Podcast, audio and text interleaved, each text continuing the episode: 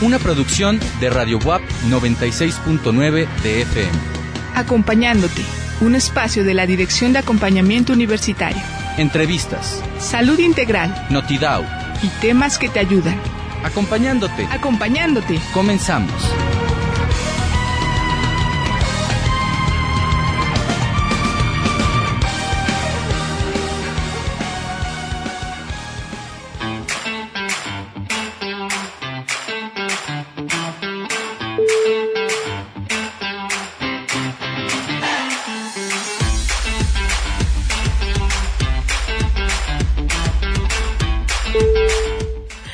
Buenas tardes, les damos la más cordial bienvenida a Acompañándote, este espacio que nos permite la Dirección de Acompañamiento Universitario. En coordinación con Radio WAP, usted nos sintoniza a través del 96.9 de FM de su radio. Yo soy Carla Blasquez y les invito a que se queden esta hora porque vamos a hablar de la autonomía emocional, cómo construirla, qué factores influyen para lograr esta autonomía emocional y qué tan importante es para nuestra salud mental. Este, como cada miércoles saludo a mi compañera Andrea Rodríguez. Andrea, buenas tardes. Hola Carla, buenas tardes. Un gusto saludar a toda nuestra audiencia nuevamente este miércoles. Y en la producción, mi querido compañero y amigo Darío Montiel. Si ustedes quieren compartirnos sus comentarios sobre el tema de esta tarde, pueden llamar a cabina al 229-5534 o también estamos en redes sociales, estamos en Facebook como Dirección de Acompañamiento Universitario, así como en Twitter e Instagram como arroba DAO-WAP. Eh, Andrea, tenemos eh, pues regalo, un regalo de cortesía de librerías WAP. Así es, Carlita, el día de hoy estamos regalando el libro Memorias de Nuevo Mundo de Homero Adgiris, cortesía de librería WAP, como ya lo mencionaste tú.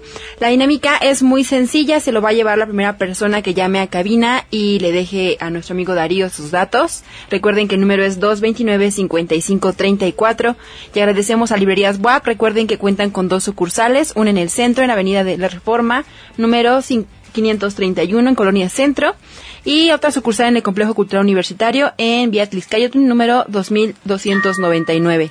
Síganos en sus redes sociales, en Instagram están como arroba wap-librerías y en Facebook como wap librerías. ¿Y qué les parece si vamos de lleno al tema de esta tarde?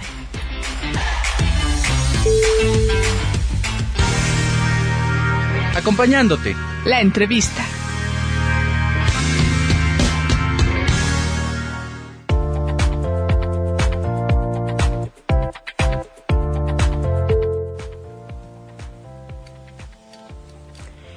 El manejo de las emociones es muy importante para nuestra salud mental y esto no significa reprimir nuestras emociones o negarlas, sino transformar las emociones negativas en positivas.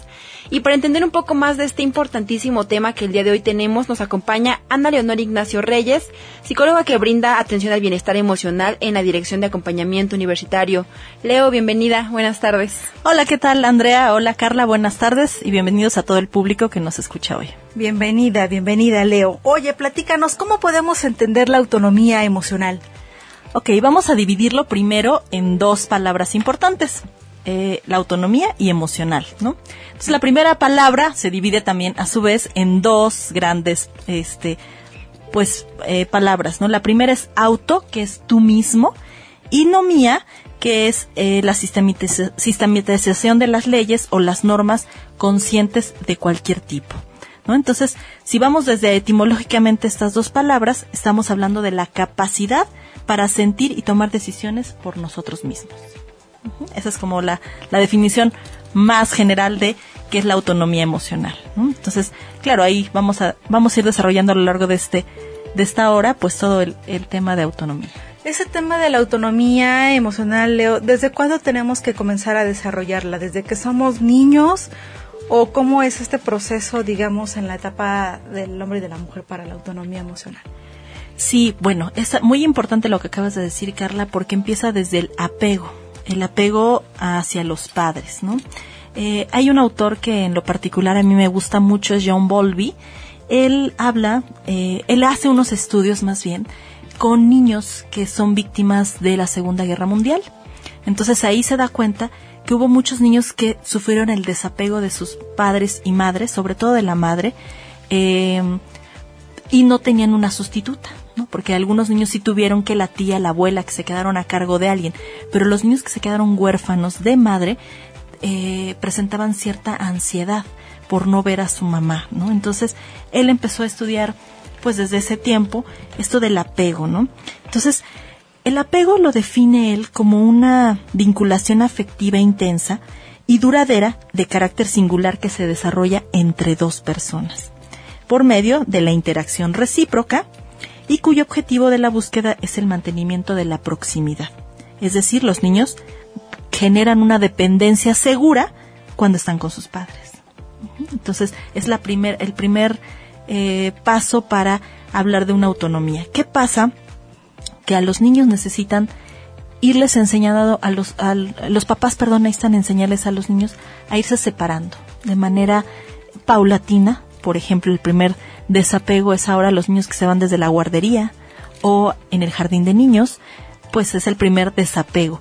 Ahí los, los papás tienen pues también que ser fuertes y no generarle ansiedad a los hijos, porque en muchas ocasiones el primer día de clases, en, los jardines de niños sobre todo, es una lloradera porque los niños están llorando. ¿Por qué? Porque ven a la mamá llorando también. Pero también, exactamente, o sea, también pues las mamás, ¿no? A veces nos sale la lágrima y también nos ponemos a llorar el primer día de clase de nuestros hijos. Claro, y tendríamos que ahí hablar desde un apego seguro, decirle al niño, mira, vas a conocer nuevos amiguitos, es una escuela muy bonita. A lo mejor la mamá, el papá, a lo mejor si va la abuelita a, a entregar al niño por primera vez al kinder, pues probablemente después de eso ya pónganse a llorar, cuando ya el niño entró, cuando ya no los vea, porque entonces el niño genera, si mi mamá está llorando, pues yo también.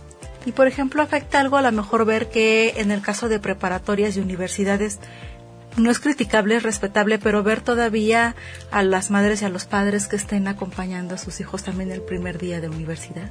Claro, porque ahí no solo es el primer día del jardín de niños, ¿no? Muchas veces llegan a la universidad y efectivamente están los papás. El día del proceso de admisión vemos carros y carros que están esperando.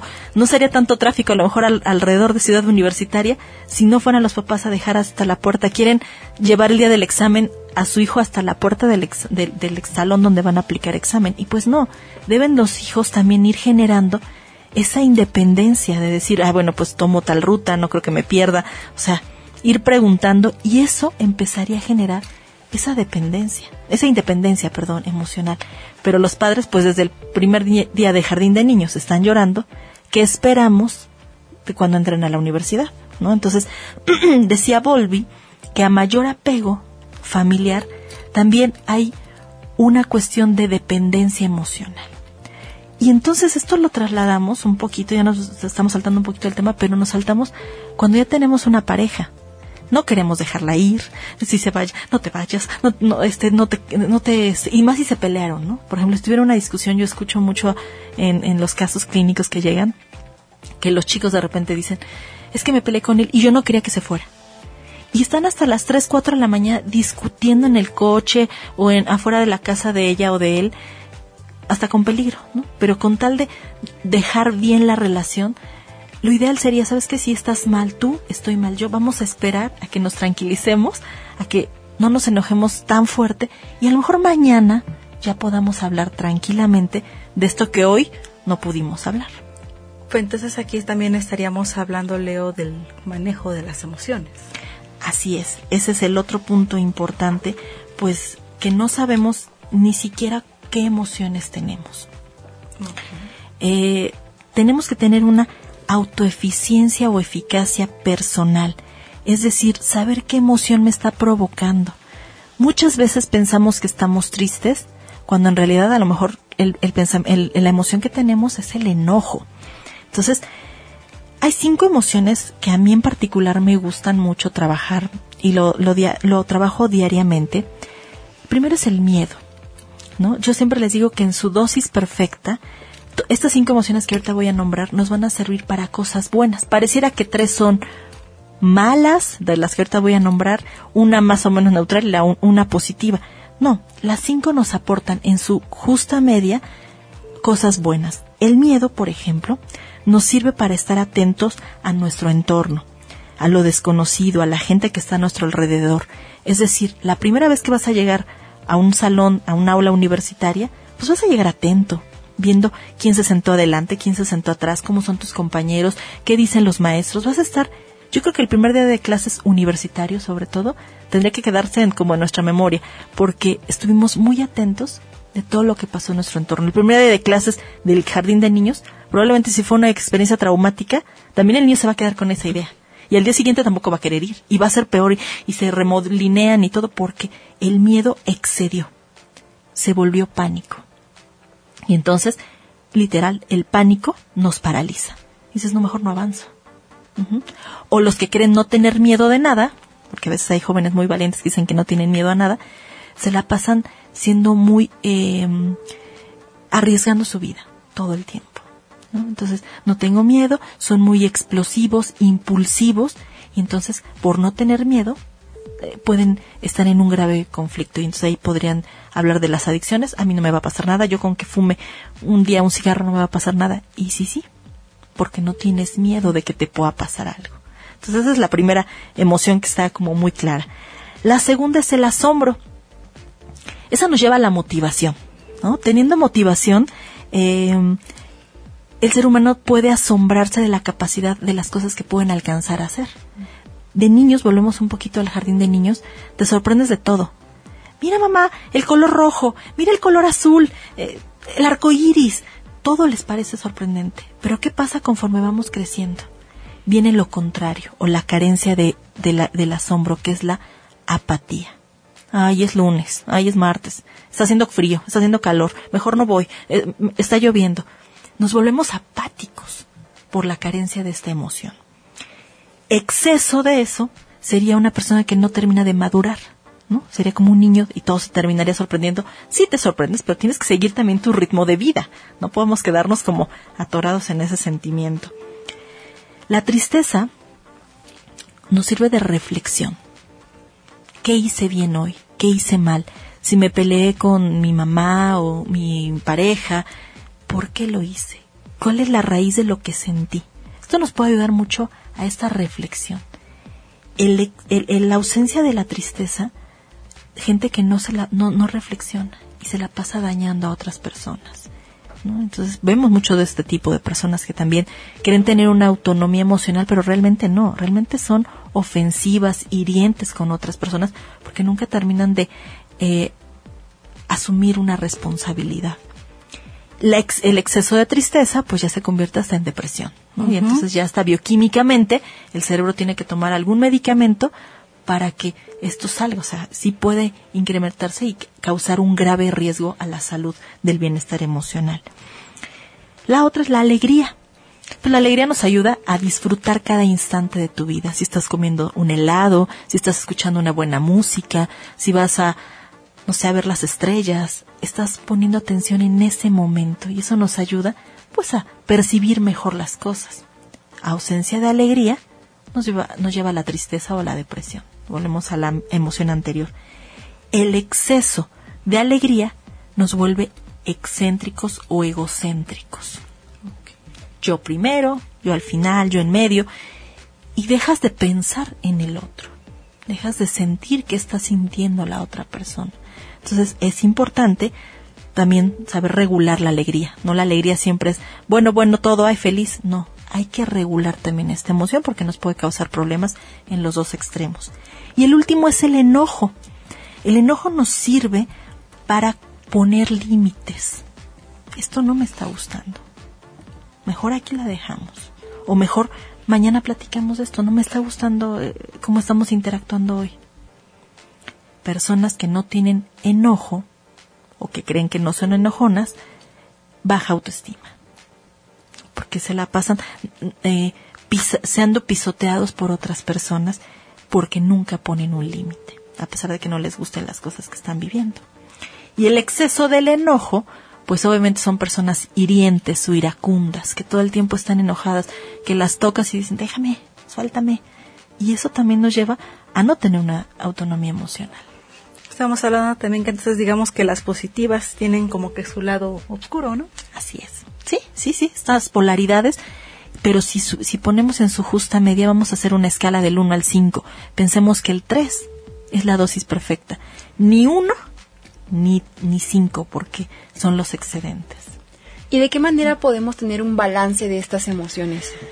Primero saber qué es lo que está provocando esto, porque es muy difícil determinar qué emoción tengo. Si no las conozco, seguramente han escuchado más emociones y eso es donde nos ayuda a, confundirnos un poquito más. Empecemos por estas cinco emociones, a identificar qué me da miedo, qué me da alegría, qué me da enojo, cada una de estas, asombro, tristeza, sabiendo exactamente hacer como una lista de lo que realmente me pone mal. Esto nos puede llevar ni siquiera un día, muchos días, y hacer una escala, a ver, de, de dónde a dónde me pone mal o me pone más o menos bien tal emoción. Teniendo esa escala personal, porque tu escala va a ser diferente a la mía. Entonces necesitamos tener esa escala para saber, una vez que lo tenemos identificado, entonces decirle a la otra persona, a mí lo que me molesta es tal cosa. Te puedo aceptar esto, pero esto no. Que me causa dolor, me causa tristeza. A veces piensan, es que estás enojada. No, no estoy enojada. Hoy estoy triste.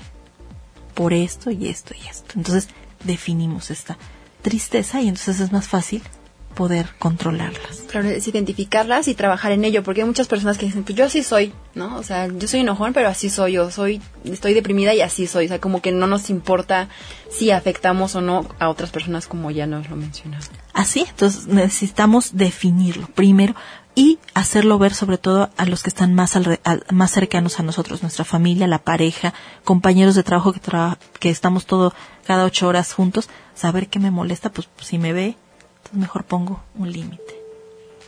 Oye, Leo, eh, nos comentabas de la autoestima. ¿Por qué es tan importante la autoestima? ¿Cómo podemos aprender a querer? Nos decías que, eh, bueno, que lo contrario, digamos, a esa, ese enojo, pues, este puede ser la, una baja autoestima. ¿Por qué es importante tenerla, pues, en buen nivel? Ok, dentro de todas las teorías de, de las emociones y la autoestima, primero hay que definir o centrarnos que la autoestima es, o ve- volvemos a lo mismo, auto, tú mismo y estima lo que te quieres, cuánto te quieres a ti mismo. Para eso necesitamos primero saber quién eres, ¿no? Lo primero que tendrías que responderte son cinco palabras o cinco preguntas importantes. ¿Quién soy? ¿Cómo soy? ¿Qué, qué conciencia o qué tanto de conciencia tengo sobre mis emociones? Realizar estas evaluaciones periódicas, las hago o no las hago, y hacia dónde quiero ir. Eso sería como una tarea que ahorita, mientras vamos al corte, ahorita en un momentito, piensen qué escala o qué tanto desde la primera pregunta que les acabo de hacer, ¿quién soy? Es la primera pregunta y la más difícil de responder. No es tan fácil asumir o dar una definición de quién eres. Vamos a ir pensando un poquito. De entrada, soy mujer, soy hombre. ¿Qué edad tengo? ¿No? Es lo básico. ¿Qué me gusta? A lo mejor físicamente, comer, vestir, cómo soy, qué color me gusta, qué lugar me gusta, me gusta la playa, me gusta el bosque, me gusta estar en mi cuarto encerrado. ¿Quiénes son mis mejores amigos? ¿Con quién puedo contar? Y eso va definiendo un autoconcepto o autoconocimiento, que es la prim- los primeros dos escalones para llegar a la autoestima. Pues tendrán como dos, tres minutos para hacer esta tarea. Nos vamos a nuestro primer corte.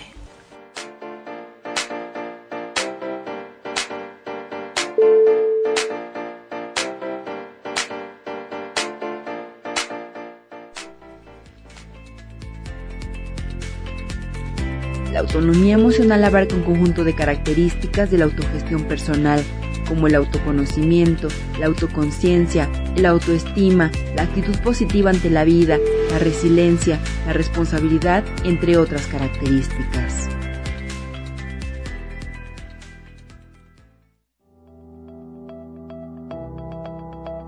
La autonomía emocional permite que ninguna persona sea quien decida el estado de ánimo que debemos tener, especialmente cuando se trata de emociones negativas o destructivas. Estás escuchando, acompañándote. Continuamos.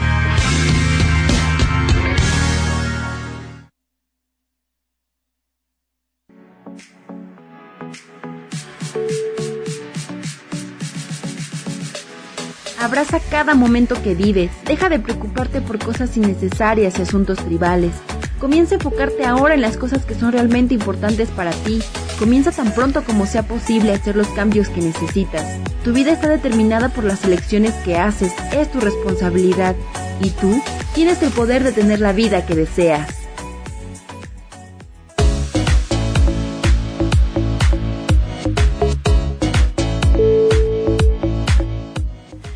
Gracias por seguir con nosotros aquí en Acompañándote. Ya tenemos ganador del libro Nuevo Memorias de Nuevo Mundo de Homero Aridgis. Es Víctor Manuel Herrera Hernández. Le comentamos que puede venir aquí a Radio WAP en el Carolino por su premio en un horario de 9 a 2 de la tarde, de lunes a viernes. Presentarse, por favor, con su identificación para que le podamos hacer entrega de su, de su premio. Y continuando con el tema, Leo ya nos mencionaba sobre la importancia de, de la autoestima. Así es. Y otra tareita, bueno, les dejé como, como de tarea responder esas preguntas, ¿quién soy? ¿Y en qué nivel actual me encuentro en mi vida? Entonces, para los que nos están escuchando en este momento, eh, vamos a hacer un pequeño cuestionario de cinco preguntitas. ¿Qué calificación te pondrías del 1 al 10 en estos cinco aspectos que te voy a poner? En tu estudio o trabajo, si estudias o trabajas, del 1 al 10, ¿qué calificación te pones en este momento? Con respecto a tu familia, es el otro rubro. ¿Qué calificación te pones? Del 1 al 10, igual. Con los amigos o las amistades, ¿qué calificación te colocas? Tu salud física y emocional, ahí va junto, qué calificación le pones. Y después tus finanzas, qué tan ahorrador eres. Si ya tienes del 1 al 10 esas calificaciones, eh, multiplícalas por 10 y lo que te salga es tu porcentaje de rendimiento actual. Es decir, por ahí han de salir 88, 90, 70, 50. Analiza también en qué puntos de estos cinco estás más bajo, porque seguramente ahí es donde estás fallando en, en estas decisiones, en esta autonomía, en saber también quién eres, cómo te estás relacionando, cómo está tu autoestima con respecto a estas cinco eh, pues temas importantes que, que, estamos en nuestra vida. Se los voy a repetir otra vez por si tienen alguna duda. Es estudio o trabajo, familia, salud, amigos y las finanzas. ¿Hay alguna calificación promedio, Leo? O, por ejemplo, si, pues, ¿qué pasa si salen a lo mejor menor a 5, si rebasan el 5? Obviamente, si, si están por debajo del 5, es un, un aspecto que tienes que trabajar inmediatamente, ya sea de manera con un profesional, ir al médico, al psicólogo, eh, al nutriólogo. Si tienes la escuela o el trabajo, ¿qué está pasando en ese sentido? Si tienes una calificación menor a 5, sí, definitivamente es el primer tema que tienes que trabajar contigo. Ajá. Sobre todo, primero empezar con nosotros antes de quererle echar la culpa es que mi familia, es que mis amigos, es que mi pareja, es que yo, ¿qué estoy haciendo? Porque esa es la primera clave de la autoestima. Lo que estábamos hablando es qué tanta estima me tengo para poder yo estar bien con las demás personas. Uh -huh. Entonces, si vamos a esto, la autoestima, pues nos va desencadenando estas situaciones importantes. Uh -huh. ¿Qué tengo que hacer? ¿En dónde estoy fallando. Si tengo arriba de 7, 8, 9 o hasta el 10, es el tema en donde estoy mejor. ¿Y cómo es que tengo calificaciones? Porque a veces hay promedios en donde tengo muy bien uno y muy mal el otro. ¿Qué estoy haciendo? Por ejemplo, a lo mejor tengo 10 con los amigos, pero tengo 3 con la familia. Ahí tenemos que entrar en una balanza y decir, tal vez le estoy dedicando mucho tiempo a los amigos, y a lo mejor ni a la escuela ni a la familia. Entonces necesito ir equilibrando, darme más tiempo estar con mi familia, ver qué pasa con ellos, qué pasa con respecto a lo que yo siento, de estas emociones que, que hace un momentito hablábamos, con respecto a estas personas. ¿Por qué peleo con mi papá? ¿Por qué peleo con mi mamá? ¿Qué me está influyendo de estas, de estas dosis perfectas que estoy, en dónde estoy recayendo para estar atacando a las personas? Leo, y en esta cuestión de autoevaluarnos, ¿qué pasa con las personas que tienen una baja autoestima y se ponen pura calificación baja, ¿no? Pero le preguntas a alguien y te dice, no, pero si eres muy buen amigo, si eres muy buen hijo, eres muy buen trabajador. O por el contrario, con estas personas que tienen el ego hasta el cielo y se ponen calificación de 20 en vez de 10, ¿no? Y tú le preguntas a alguien, pero si ni eres buen amigo, ¿no? Pero ellos se ven que son perfectos en todo lo que hacen y todo lo que son. Claro, muy buena pregunta. Cuando ya detectamos que en todo estamos mal, sería muy bueno escuchar la opinión de las personas que están a, nuestro alrededor. Sería una tarea que también les dejaría. Pregúnteles a su familia, a sus amigos, ¿quién soy yo para ti? ¿O qué represento yo en tu vida? Ajá. Y eso también nos puede ayudar porque va a ser de las personas que están muy cercanas a ti. Y no te descalifiques, no, no seas tan pesimista, escucha lo que te van a decir. De preferencia, pídeselos por escrito. Y si nos vamos un poquito más exigentes, pídeselos por escrito a mano. Porque además vamos a desarrollar algo que se está aprendiendo mucho, la escritura a mano, que es muy bonita, las cartas, el tiempo de escribir una carta a alguien, es muy hasta romántico se podría decir. Entonces, pídeselo para que te quede escrito, de puño y letra de la persona que está frente a ti todos los días. Algún maestro, alguna maestra con, con, el, que, te lleves mejor, puedes preguntarles y ver la importancia de, que, de, de cómo eres tú en la vida de esa persona. Si ya detectaste que tienes la autoestima o el ego muy alto, también pídeselos a los demás. Seguramente también te van a decir, ¿y pone, puedo ponerlo malo? Sí, y eso malo que, estás que, que, te están repitiendo constantemente, te lo dijeron cinco personas, se lo pediste a las cinco y a las cinco te dicen, es que eres muy enojón, entonces no es en contra de ti esa persona, estén, sino es algo que están viendo los demás, porque son contextos distintos, se lo, va, se lo vas a preguntar a tus compañeros de escuela, de trabajo, tu familia, tu jefe, y entonces podemos ir definiendo que a lo mejor tengo un gran problema de enojo. Oye, entonces, ¿cómo equilibramos? Porque en algunas ocasiones pues nos dicen que no debe de importarnos lo que opinen los demás, ¿no? Pero nos estás diciendo que nuestra autopercepción es importante, pero tan importante también es la opinión de las y los demás. Claro. Lo primero que tenemos que hacer es contestar de la manera más real este cuestionario que, les estoy diciendo eh, en este momento. Sería lo más apegado a lo que tú eres, sin ponerte muchos calificativos. Pero si ves que estás como en muchos picos, pero tú sabes que no es cierto y que te miras al espejo y que sabes que lo que te pusiste de calificación, esta autoevaluación, no es cierta, entonces podemos recurrir un poquito a esas personas, porque ellos nos pueden estar diciendo qué hacer y qué no hacer. No con eso, ojo, dependamos de todo lo que nos están diciendo, pero sí nos puede ayudar a tener un parámetro. Es decir, si todos me están diciendo que soy enojón, probablemente, y yo sé que he tenido problemas, que ya me he peleado con cinco personas y eran mis mejores amigos y ahora ya no les hablo, esto es comprobar, ser autocríticos. La autoestima también te lleva, uno de los siguientes peldaños de la escalera es la auto, el autorrespeto y la autorreflexión. Entonces, si nosotros tenemos esa reflexión hacia nosotros mismos y todo el tiempo estamos analizándonos, probablemente va a empatar claramente que sí, que sí soy enojón o que sí tengo baja autoestima.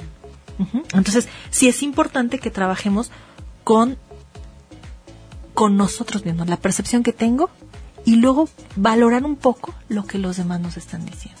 Es equilibrarlo, es saber primero responder con, con honestidad. Esa es la primera clave. Muchos queremos calificarnos y ahorita nos pusiéramos 10, quisiéramos estar en 10, pero de nada nos va a servir si nada más nos ponemos un espejo. Entonces, o nos maquillamos bonito para que no se vea lo que realmente tenemos adentro. Seamos muy críticos de nosotros. Tú lo has comentado, tenemos que ser críticos y tener que aceptar con madurez porque en lo personal lo que yo agradezco mucho de mis amistades es que no me dicen nunca lo que quiero escuchar, sino me dicen la verdad. Y esto es recíproco. Pero hay muchas personas a veces que a lo mejor lo que sus amistades o su familia les diga les afecta. Tanto les puede dar, digamos, como que el bajón emocional o les puede generar un enojo o una frustración. Si esto también, obviamente, tú ves que ya estás en una discrepancia o que ya no sabes medir si estoy bien o está, estoy mal o si la otra persona me dijo algo bueno o malo, acude con un psicólogo. Nosotros somos el punto neutro. La autonomía emocional la tenemos que trabajar nosotros en terapia porque hay, hay varias técnicas y estrategias que te ayudan a ver y a definir si realmente eres lo que te están diciendo o no eres lo que te están diciendo. Entonces, sí, si ya ves que tienes muchos problemas de, de no definir quién eres o qué te están diciendo, es mejor que acudas con el especialista. Para que no pienses que los dados están cargados, que tu familia te está odiando o que tú te estás odiando demasiado. Entonces, es mejor. Yo creo que es, es algo de lo que tenemos que hacer mucho uso ahora, ¿no? Asistir a terapias psicológicas de manera em, recurrente, sí, eh, particular, eh, de manera gratuita, pero sí tienes que trabajar porque ahora se está perdiendo mucho esto, de no saber quién soy, como se los decía antes del corte comercial. Esta primera pregunta es muy difícil contestarla, muy, muy difícil, porque tenemos que ir viendo muchos rubros para definir quién soy realmente. Y es que sobre todo es una mirada desde dentro, o sea, es y, eso es muy complicado cuando nos dicen cómo eres. Eh, yo creo que es la pregunta más difícil a lo mejor que, que cuentas de o que alguna actividad de estadística o de álgebra, ¿no? ¿Cómo eres y quién eres? Responder esa pregunta yo creo que es mucho más complicado que pruebas de ciencias exactas. Así es, entonces necesitamos definir mucho pues este concepto para que no nos sintamos como agredidos, ¿no? Muchas personas se sienten agredidas, es que me dijo. Pero a lo mejor, si te lo dijo una persona, probablemente esa persona tenga una mala percepción de ti. Ojo, por eso les digo, pregúntenselo a varias personas, en diferentes contextos.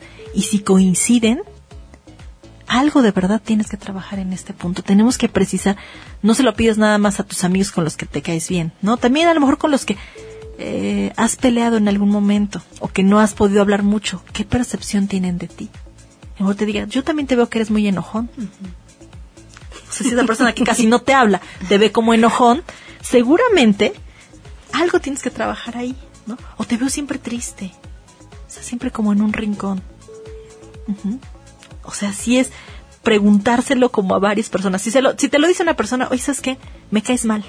Bueno, pues sí, algo, algo que es muy cierto no podemos ser moneditas de oro para caerles bien a todos. Pero si una persona te lo dice aisladamente, en, en un lugar que a lo mejor ni lo conoces, lo acabas de conocer y te dice, oye, me caes mal, obviamente no le vas a hacer caso porque lo acabas de conocer. Pero con, pregúntaselo a la gente que tiene años de conocerte, a la gente nueva que tiene unos seis meses de conocerte. Y empata estas definiciones. Leo, ya revisamos eh, las emociones, eh, ya revisamos el desapego. Ahorita acabamos de revisar el autoestima. ¿Qué otros factores influyen para que podamos consolidar eh, nuestra autonomía emocional? La automotivación. Lo que hablábamos dentro del asombro es tratar de ver las cosas positivas. Todo tiene remedio. Solamente que haz algo por arreglarlo. Decía uno de los autores de la psicología, Milton H. Erickson, que es el padre de la hipnosis. si te está funcionando lo mismo, pues haz más de lo mismo. Pero si no te está funcionando, cambia la estrategia. Entonces necesitamos cambiar la estrategia, pero necesitamos motivarnos. Siempre tenemos que tener un abanico de posibilidades. No, no solo quédate con una opción, quédate con tres o cuatro. Por si no sucede esta, tienes otra ser muy optimista para tú motivarte. Hacer ejercicio, por ejemplo, era uno de los propósitos que hablamos en un programa anterior. ¿Cómo van con sus propósitos? A lo mejor ya estamos terminando febrero y ya muchos ya los gimnasios ya están medio vacíos, ¿no? Yo he pasado ahí de repente y digo, en enero era lleno y ahorita ya hay menos. Sigue esforzándote, no te preocupes. Vamos a seguir teniendo esa motivación. Y esa automotivación, porque no es motivación de alguien más. No lo hagas porque la otra persona iba a correr contigo y si hoy no pudo ella, entonces yo ya no voy. No, que salga de ti para poder superar un poquito más estas adversidades. Entonces es un elemento muy clave la automotivación. Porque muchas personas para la autonomía emocional llevan lo contrario, dependencia emocional. Estoy triste porque ya no me habló mi amiga. Y estoy triste y entonces no voy a la escuela. Y no voy a la escuela hoy, ni mañana, ni pasado. Y ya perdí, a lo mejor ya reprobé una materia. Ay, ya reprobé una materia, ya no quiero ir al semestre. No, ver la posibilidad de, a lo mejor si no me llevo bien con ella, pues cambiarme de salón, bueno, no de salón, de lugar del salón. Yo mi objetivo es terminar mi carrera, sí. Entonces, ve al salón de clases. A lo mejor ya te falta poquito para terminar el semestre. Al siguiente eliges otra materia que no tenga que ver con ella. Pero es motivarte tú. Uno de los graves problemas es que depositamos todo lo que somos En alguien. en alguien más. Y entonces nos volvemos dependientes emocionales. Con esta reflexión nos vamos a nuestro siguiente corte.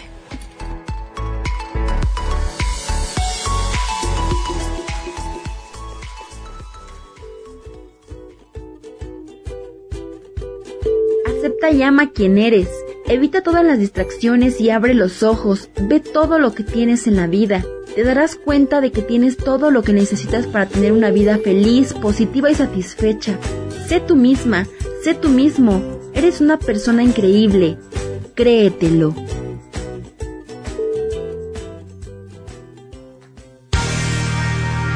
No te vayas. En un momento volvemos, acompañándote.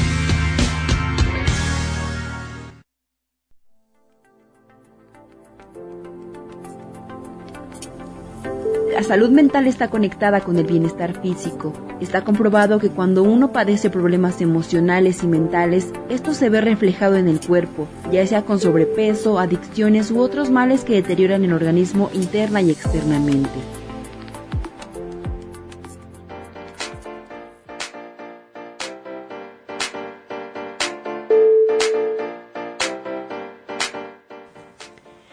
Regresamos acompañándote a nuestro último bloque y agradecemos a Romualdo Castro Jiménez por su llamada, por sus buenos comentarios. Esperamos seguir teniendo temas de su interés y del interés de todas y todos ustedes. Ya nos comentabas, Leo, sobre el- la importancia de mantenernos positivos, con motivación, pero ¿de qué manera podemos transformar todos los pensamientos que podríamos llegar a tener que a veces no son los mejores? ¿Cómo podemos cambiarlos a pensamientos positivos? ¿Cómo cambiarnos ese chip? Como de- no sé si recordarán, perdón que interrumpa antes de que nos contestes, esa caricatura de Leoncio y Tristón, su amiga llena. Son de esas películas, de esas, este, perdón, caricaturas, yo creo que de los años 80, 90, Andy, no, no creo que te haya tocado, de producciones de Hanna Barbera. Era Leoncio y su amigo Tristón, una llena que, en teoría, pues las llenas ríen, y esta no, esta era triste ni para todo. Oh, no, no puedo hacerlo, nos van a capturar, vamos a perder. ¿Cómo cambiamos este, este chip de Tristón? Sí, es, es complicado porque también por otro lado, ¿desde cuándo surgió esto? Primero hay que identificarlo. Para saber querer cambiar algo, lo primero que tenemos que hacer es identificar cuándo apareció ese, ese mal pensamiento. Si pienso que no puedo hacer nada, ¿de dónde surgió?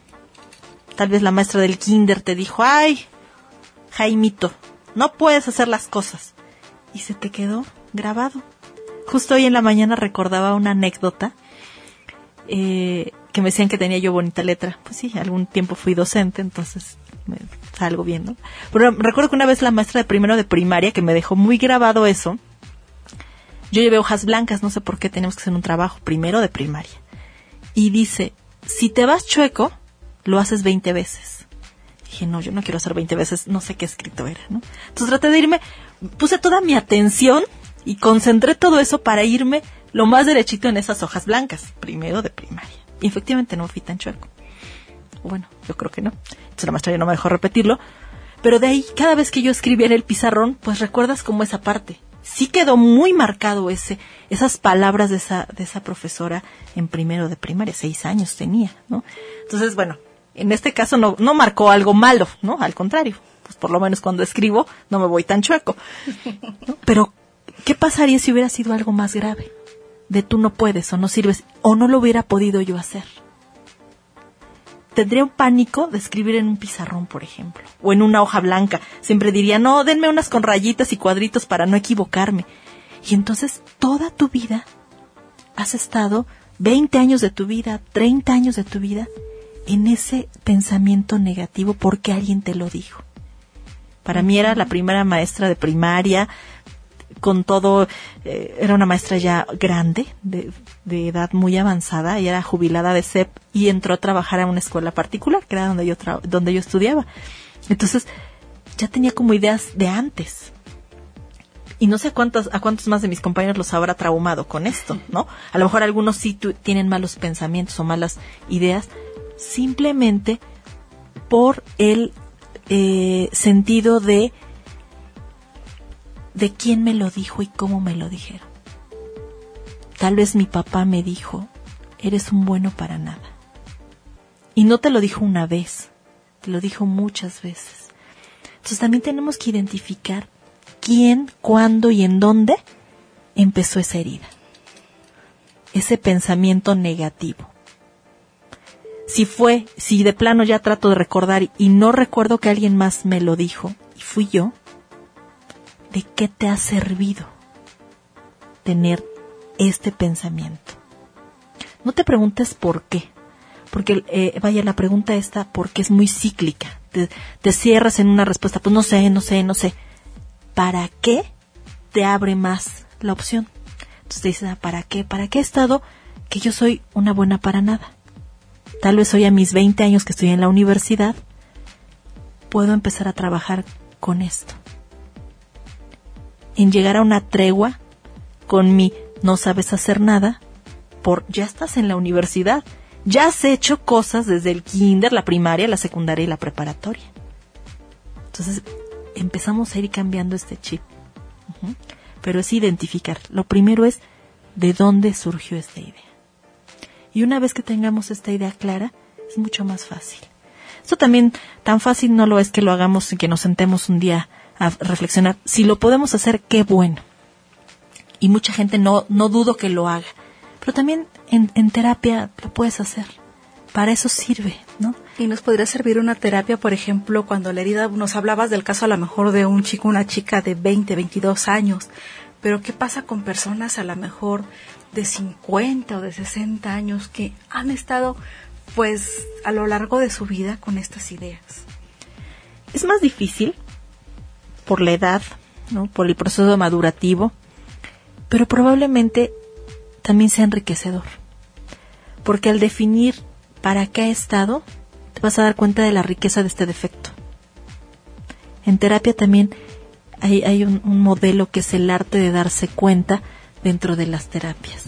Entonces, el darse cuenta de por qué estuviste cargando todo este defecto tantos años, o una de dos, o te ha servido para defenderte, para no conflictuarte con otras personas, para sobrellevar tu vida, o para que sea momento a tus 50 años, a tus 70 años, de a lo mejor tener otra calidad diferente de vida. Es como volver a nacer. Claro. Uh -huh. Ya nos comentabas esta importancia de identificar lo que nos dicen las personas y por qué no los dicen, para qué, si es para nuestro bien o es simplemente un comentario que deberíamos desechar, ¿no?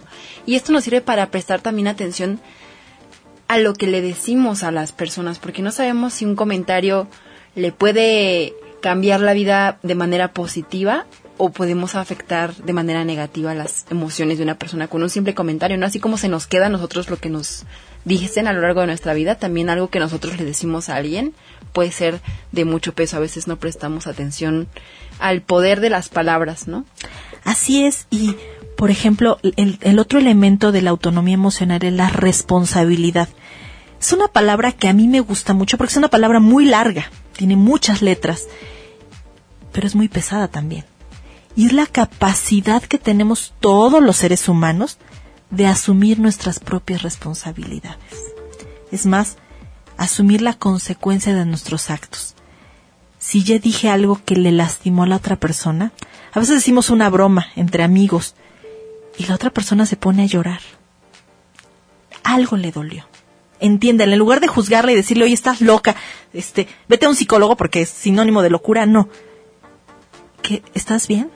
Creo que fue muy fuerte lo que yo te dije. No sabía que te iba a tocar la fibra más sensible de tu corazón y te pusiste a llorar. Entonces también es decir y asumir lo que yo estoy teniendo. Entonces, ese es uno de los grandes elementos que también muchas veces no valoramos. Decimos muchas cosas, pero no somos capaces de responder a eso que dijimos. Entonces, tengan mucho cuidado. Porque también está el análisis crítico de las normas. ¿Qué está bien y qué está mal? Lo primero que tendríamos que hacer, no juzgar a los demás. Somos mucho de juzgar a los demás qué tengo, qué no tengo, este, qué tiene la otra persona. Cuando estamos discutiendo con, con alguien más, lo primero es que tú tienes, es que tú eres, es que tú. A ver, ¿qué tengo yo? ¿Qué norma me está rigiendo para que yo hable o diga de alguna manera ciertas cosas? Y entonces proponer.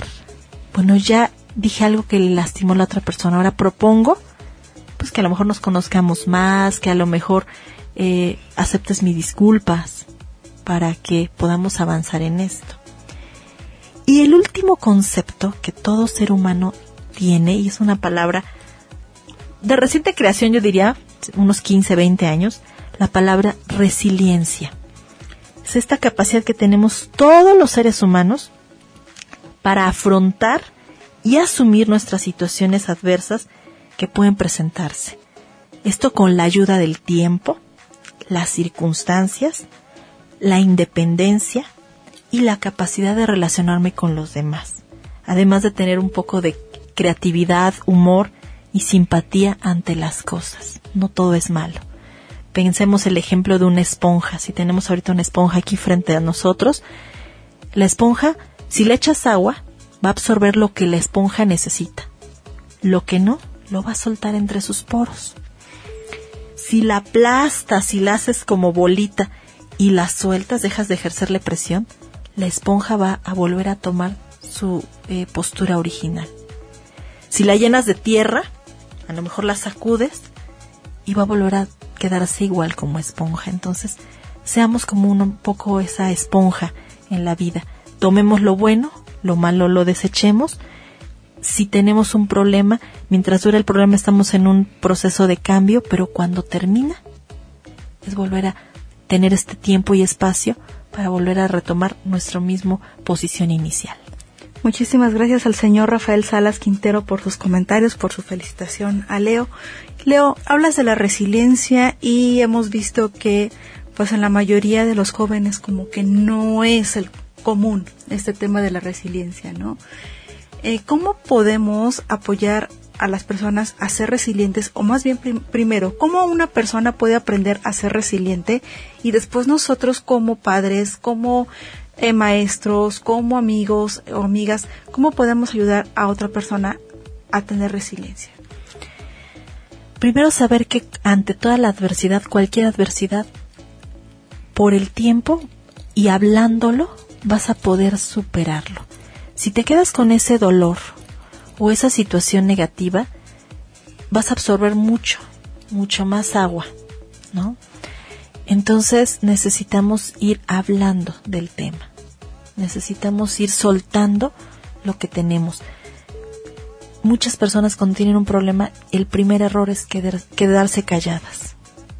Háblalo con tu mejor amigo, con un maestro, hasta con un desconocido.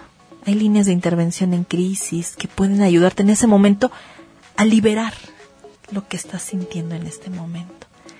Contándolo, teniendo esta capacidad de, relacionarte con los demás, vamos a poder generar un poquito más la eh, resiliencia. O sea que la clave es hablar. O sea, decir, ¿sabes qué? Me siento así, siento esto. Como que escuchar diferentes puntos de vista es lo que nos ayuda para el tema de la resiliencia. Sí, a, a por lo menos hablarlo con una persona, no es necesario que lo vayas contando de boca en boca, ¿no? Con pocas personas es lo mejor, pero irlo contando. Y saber que tienes que también eh, tener tiempo para esperar. Cierto, tenemos la esponja, el ejemplo de la esponja. Si suelto la esponja, luego, luego va a llegar a su, a su estado normal porque es, es muy flexible la esponja. A lo mejor el ser humano le va a costar un poco de más tiempo ir tomando otra vez esta forma hasta que vuelva a estar como antes o aprender de esta situación. Si quitamos de nuestro vocabulario la palabra problema, que muchos decimos es que tengo un problema, y la palabra problema también pesa mucho, es muy pesada, pero si decimos tengo esta situación, una situación te lleva a un aprendizaje. Entonces vayamos a pensar, tengo esta situación en este momento que me preocupa, que me asusta, que me da miedo. Cambia mucho porque esto me va a llevar a un aprendizaje. ¿Para qué apareció en mi vida? Volvemos a lo mismo. Definiendo esto, tal vez podemos llegar más rápido a la resiliencia. Y los jóvenes que nos están escuchando de entre 15 y 21 años, que es más difícil, tengan tiempo, dense su tiempo. A lo mejor a veces quieren que el dolor eh, les dolía en la mañana la ruptura del novio y en la noche ya no quieren que les duela. Les va a durar unos meses tal vez. Pero si lo sacas adecuadamente, vas a superar este duelo fácilmente. Sí, porque el tema de la resiliencia es un problema que hemos visto en la juventud de la de esta casa de estudios y sobre todo precisamente por lo que nos comentabas, ¿no? Por una ruptura. Así es, entonces no quieran que el dolor termine en un si te doy una pastilla se te quita, ¿no? El dolor de una ruptura amorosa. Va a llevar su tiempo. Tienes que entender ¿qué pasó? ¿Qué aprendiste de esta persona? Por ahí diría la canción, contigo aprendí. ¿Qué aprendí? Hasta cosas buenas y malas, porque no solo es lo bueno, también qué cosas malas aprendí. A lo mejor aprendí a mentir contigo, aprendí a hacer travesuras. ¿no? Entonces, eso es. Leo, y antes de que se nos acabe el programa, pues sabemos que es difícil tener un cambio radical de un día para otro, ¿no? Pero, ¿qué pequeñas acciones podemos hacer para reforzar o trabajar día con día sobre nuestra salud, sobre nuestras emociones. Conócete, define qué emociones tienes, habla con las personas, habla contigo mismo, haz una reflexión periódica. ¿Estoy por el buen camino? O sea, ¿me estoy sintiendo bien al estar aquí? ¿O me estoy sintiendo mal de no estar en este lugar que me gusta? Esta reflexión diaria la deberíamos hacer, qué estoy haciendo bien, qué estoy haciendo mal, tal vez no me estoy llevando eh, a gusto lo que, lo que hice hoy, tal vez hoy dañé a dos personas y eso no me hizo sentir cómoda. Entonces necesito hacer esta reflexión y saber que pase el tiempo, si ya tuviste un problema, vas a poder resolverlo, poco a poco y con mucha paciencia y responsabilidad. Y para todas las y los estudiantes que nos escuchan y que desean tener este apoyo emocional de un profesional, ¿a dónde pueden acudir con todas ustedes los que nos brindan? Pues obviamente tenemos varias unidades de bienestar emocional en el área del complejo universitario, en el área de la salud, eh, en CEU, en la Facultad de Contaduría, eh, cerca de la de GIES, en la misma DAO, eh, en arquitectura, en en el área de la salud creo que ya dije, y, en filosofía y letras. Y en los complejos ya también. Tehuacán y Tecamachalco tenemos ahí psicólogos, entonces búsquenos como unidad de bienestar emocional, la más cercana. Sí estamos muy saturados, pero tratamos de dar eh, lo más, el servicio que más podamos a, a la cantidad de gente que, que llega con nosotros. Y para terminar me gustaría decir una frase de Jean Piaget, que es muy buena y es un buen autor. Dice, la meta de la educación es forjar individuos capaces de autonomía intelectual y moral que respeten con reciprocidad la autonomía del prójimo. Pues muchísimas gracias, Ana Leonor Ignacio Reyes, psicóloga este, de la Dirección de Acompañamiento Universitario, por habernos acompañado esta tarde. Muchísimas gracias, Andrea Rodríguez, por haberme acompañado. Muchas gracias a ustedes por haberme brindado este espacio. Saludos a todos. Muchísimas gracias, Darío Montiel, en los controles. Y le recordamos a, a Víctor Manuel Herrera Hernández, ganador del libro, que puede pasar a las instalaciones de Radio WAP de 9 a 2 de la tarde. Yo soy Carla Blasquez, muchas gracias, nos estamos sintonizando el próximo miércoles.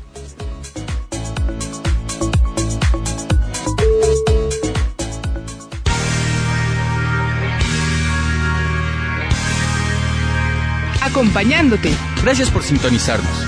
Nos escuchamos la próxima semana. Fue una producción de Radio WAP 96.9 de FM.